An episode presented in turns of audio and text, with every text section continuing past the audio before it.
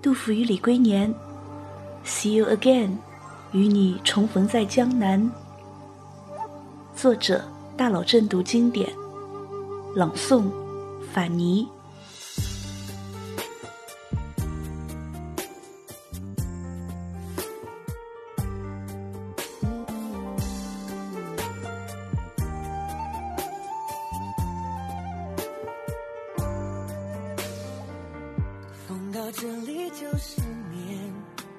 开元年间，长安齐王府，一个年轻人站在王府门前，怯怯地敲了敲朱红色的大门。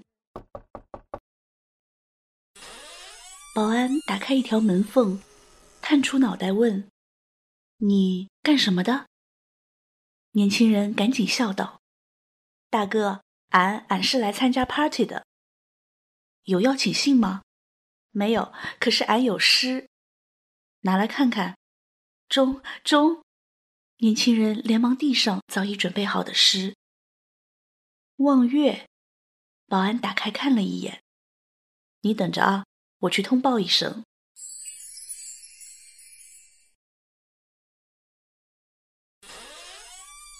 先生，王爷请您进去。保安一路小跑，满脸堆笑道。王爷说：“您写的诗太好了，不敢当，不敢当。敢问先生来自哪里？高姓大名？河南，杜甫。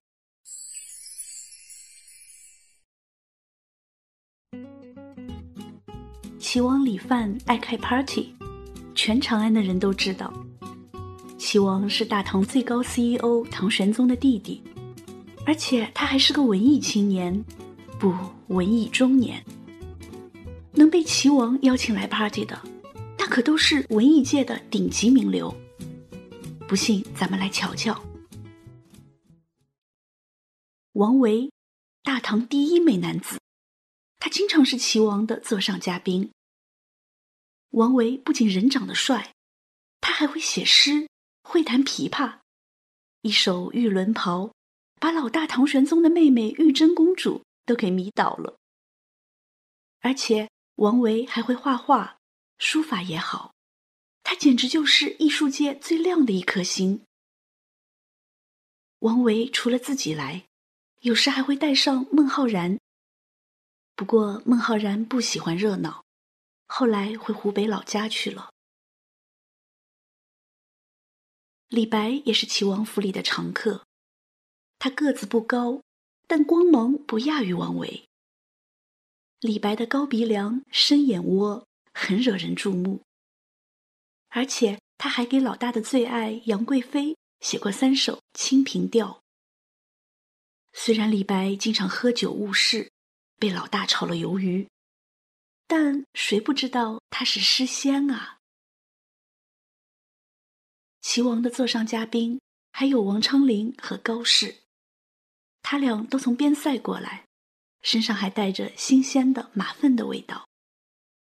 在看演出的时候，他俩总是叫好声最大的。除了以上这几位，齐王的派对上还有一位神秘嘉宾。这位神秘嘉宾叫崔迪，因为他排行老九，所以大家都喊他崔九。崔九是真正的贵族，在长安，你只要一说是柏林崔氏。所有人都要高看你一眼。崔九可是老大的心腹，他和齐王李范一样，都曾为唐玄宗当上皇帝立下过汗马功劳。不过，太有能力的人往往容易受到猜忌，这个道理齐王懂，崔九也懂。所以，齐王三天两头的开 party，崔九呢，他除了有时过来参加齐王的 party。自己也在家里隔三差五的开文艺座谈会。这么一来，老大放心了，齐王和崔九也落了个礼贤下士的好名声，而那些被他们邀请的文艺青年更是兴高采烈。在齐王的 party 或是崔九的文艺座谈会上，大家除了可以蹭吃蹭喝，还能免费欣赏大唐歌王李龟年的演唱。要知道，李龟年可是唐玄宗的艺术之鹰，是皇家歌剧院的台柱子。他的演唱会门票特别贵不说，还一票难求。但现在你可以近距离的欣赏李龟年的歌声，请他签名，和他合影，发朋友圈，能引来一堆惊叫。哇塞，你竟然能见到李龟年！哈哈，只要你能成为齐王和崔九的座上宾，这些全都是小菜。那么，怎样才能成为他们的宾客呢？这得有一个前提，你得写一首好诗。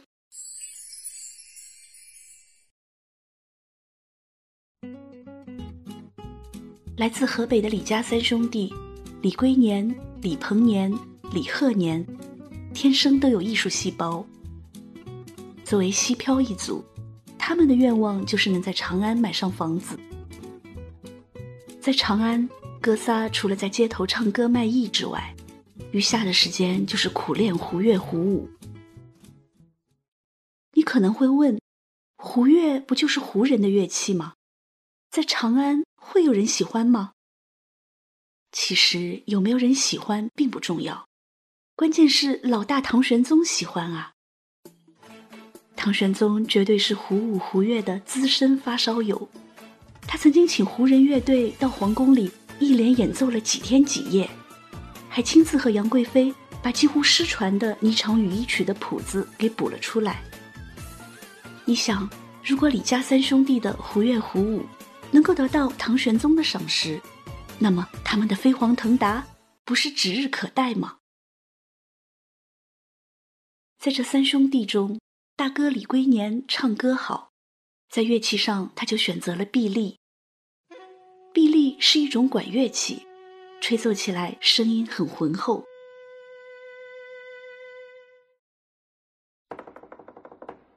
此外，李龟年还苦练节鼓，把这鼓敲到了出神入化的地步。李龟年的二弟李鹏年苦练胡舞。三弟李鹤年苦练声乐，他们哥仨组建了一支乐队，取名叫 Three Brothers。Three Brothers 乐队迅速火遍了长安，三兄弟迅速成为唐玄宗的御用歌手，成了王孙贵族的座上宾。他们在长安买了房子，还在东都洛阳建了一套超级豪华的大别墅。哥仨平时发微博的画风是这样的：御花园的牡丹花开了，李大大在日理万机中偷得浮生半日闲，陪环姐姐来这里赏花。诗仙白鸽好萌哦，喝醉了还能写出这样的歌词，真是服了服了，忍不住和大家分享一下哦。李龟年在微博里分享的是《清平调·其一》，配图是杨贵妃的侧脸。当时环姐姐正在绣一朵花，她的嘴角微微翘起，微风吹拂着她的几缕鬓发，美艳不可方物。云像衣裳花相融，春风拂槛露花浓。若非君于山头闲，会向瑶台月下逢。李鹏年发的微博，前面的文字和哥哥发的一样，不过李鹏年分享的是《清平调·其二》，配图是牡丹花中的名贵品种——酒醉杨妃。这花是娇嫩的粉色。枝条柔软，花头下垂，好像是喝醉了的贵妃。一枝红颜露凝香，云雨巫山望断肠。借问汉宫谁得似？可怜飞燕你新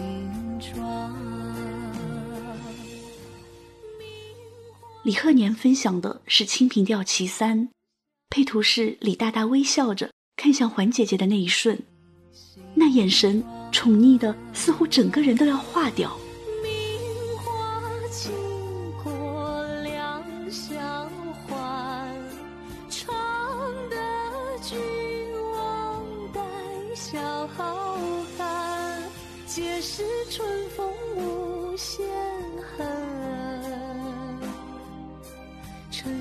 沉香停泊倚栏杆。可以想象李家三兄弟微博下面的评论吗？简直要炸了！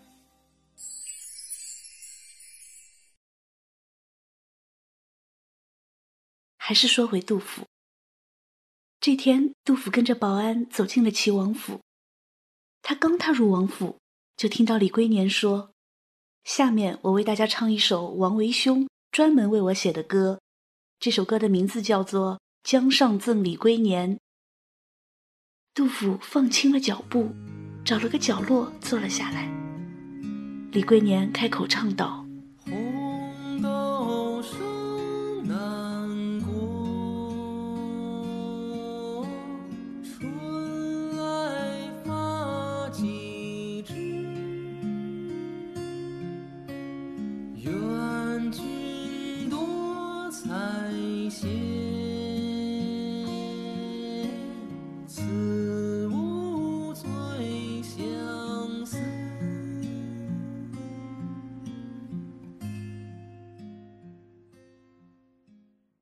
杜甫心想：“咦，这不是那首《相思》吗？这首诗不是写爱情的吗？”李龟年唱罢，清了清嗓子，说道：“很多人都以为这是写爱情的，今天我郑重声明，这首诗是我和王维兄相遇的时候，他专门为我写的。”下面一片掌声，杜甫连忙跟着鼓掌。接下来，Three Brothers 乐队又唱了很多歌，跳了很多舞，什么“大漠孤烟直，长河落日圆”，什么“莫愁前路无知己，天下谁人不识君”，什么“但使龙城飞将在，不教胡马度阴山”，什么“黄河之水天上来，奔流到海不复回”，什么“气蒸云梦泽，波撼岳阳城”。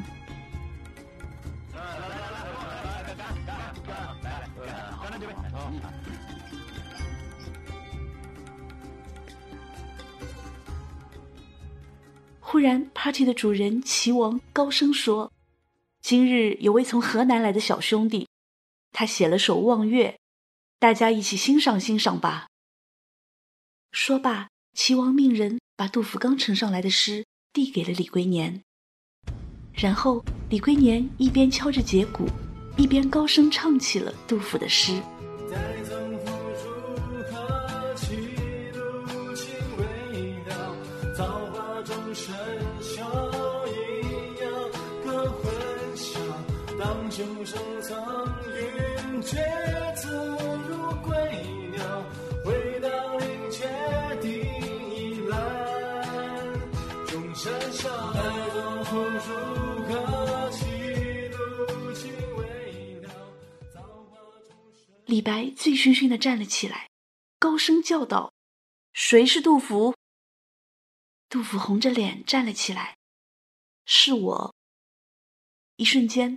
杜甫成了全场的明星。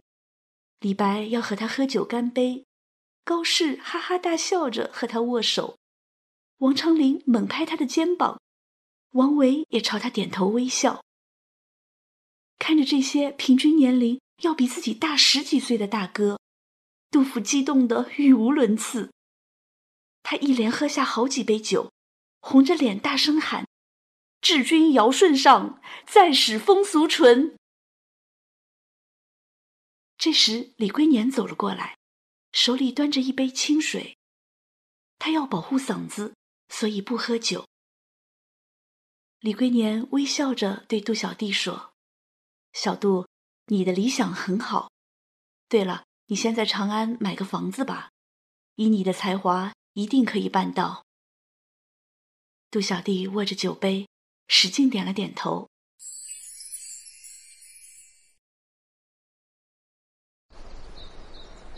唐代宗大历五年，公元七百七十年，江南长沙，一个穿着一身破衣的老人在街上漫无目的的走着。忽然，他听到一阵歌声，声音有些嘶哑，却吸着他的脚步，不由自主的朝着歌声的方向走去。破衣老人赶紧扒开人群，挤了进去。只见一个白发苍苍的老人坐在那里，手里拿着臂力，旁边放着节骨，那骨皮破了。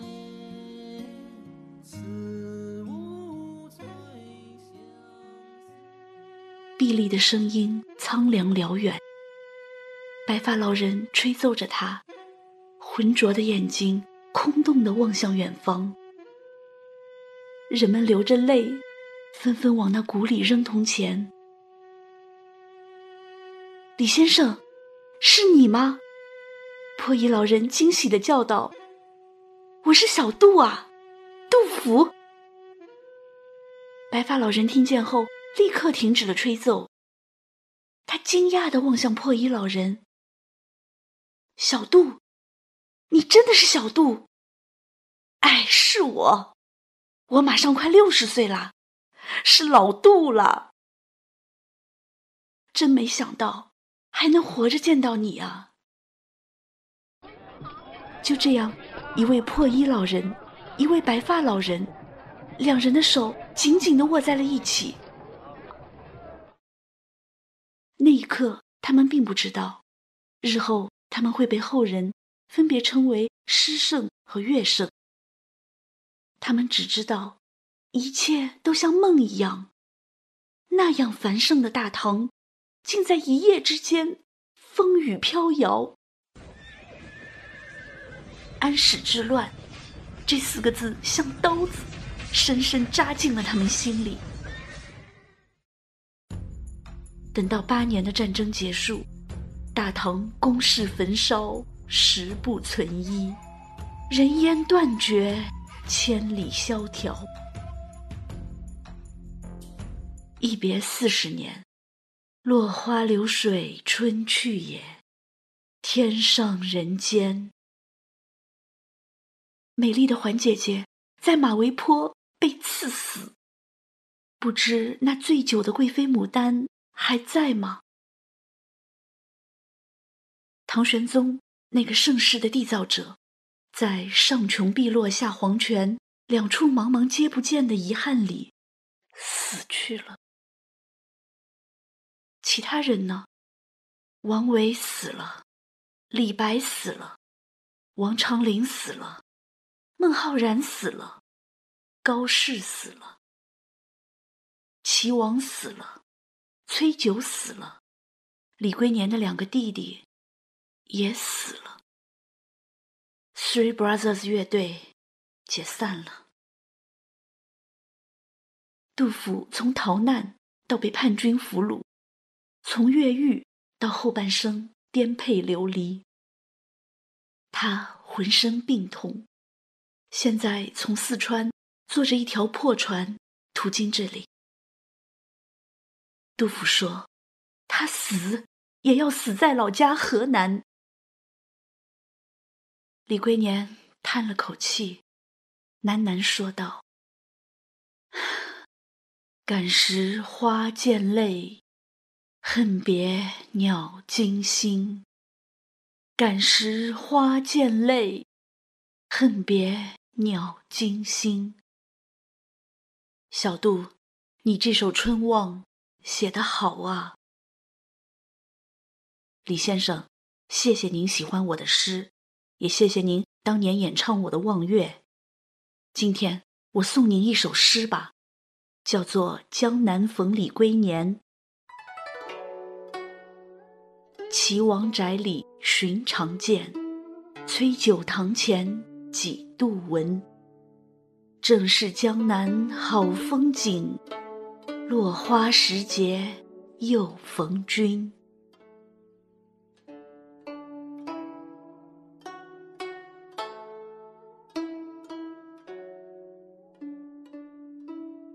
这首江南逢李龟年是杜甫写的最后一首七绝。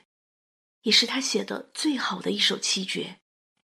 甚至有人认为这是整个唐朝写的最好的七绝。短短二十八个字，却囊括了整个大唐盛极而衰的风云变幻。在整首诗里，杜甫没有自豪的回忆盛世之富庶。一夕开元全盛日，小邑犹藏万家室。也没有描绘贵妃姐妹奢侈的丽人行。绣罗衣裳照暮春，簇金孔雀迎麒麟。杜甫只是选取了两个人，这两个人不是他的偶像李白，也不是在他困难的时候数次接济他的高适。而是齐王崔九。杜甫为什么选他们两个来写呢？难道是为了炫耀自己曾是这些王孙贵族的座上宾吗？不，在杜甫的眼里，齐王和崔九已不再是大唐的王爷重臣，他们代表的是一个时代，开元盛世。齐王宅里寻常见。崔九堂前几度闻，寻常见几度闻。在那个富庶的时代，谈谈诗歌，听听音乐，感觉多么平常。既然不用为生存而烦恼，干嘛不追求精神的富足呢？就在我们还在平静而繁华的文字里沉醉的时候，杜甫忽然把所有人。一下拉回了四十年后的现实中来。正是江南好风景，落花时节又逢君。是啊，谁不知道江南美呢？日出江花红胜火，春来江水绿如蓝。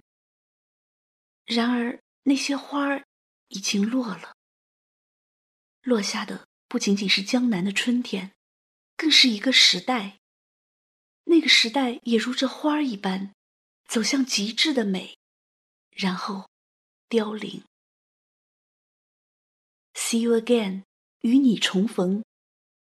重逢的这两位，一位是往时文采动人主，今日饥寒区路旁的老歌手，一位是如今亲朋无一字，老病有孤舟的老诗人。杜甫把这首诗命名为《江南逢李龟年》。不，我重逢的不是李龟年，而是我杜甫那鲜衣怒马的年轻岁月，火热的理想，滚烫的热情。李龟年和我都曾生活在一个冒着热气的时代，都曾不顾一切的扑向生活。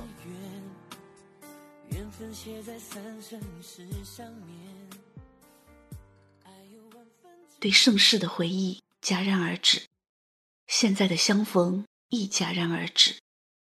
一切还未开始，就已结束，恰如我的生命。杜甫和李龟年年轻时只是相识，却在老年重逢的时候，成了彼此生命中最灿烂、最意气风发时的回忆。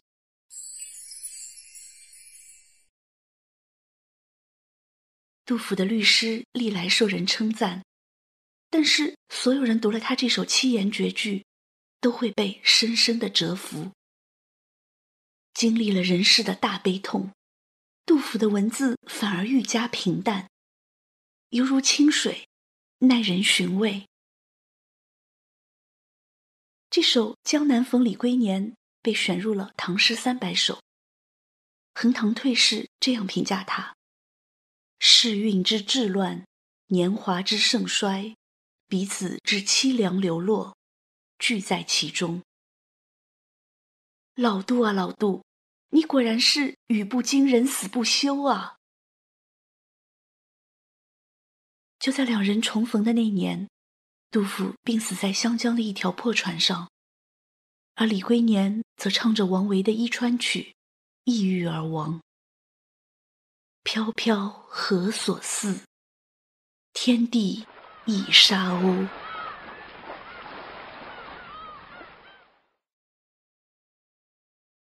常有人说“国家不幸诗家幸，妇道沧桑俱变宫”。可是这样的幸，不要也罢，心痛。我们宁可不读这样动人心魄的诗，也不想他们经历那样的悲。忽然想起孟子的一句话：“天时不如地利，地利不如人和。”对此，我表示深深的怀疑。李龟年难道没有占尽人和吗？你去翻翻他热闹的朋友圈吧。杜甫难道没有地利的优势？当时的长安乃世界上最大的都市。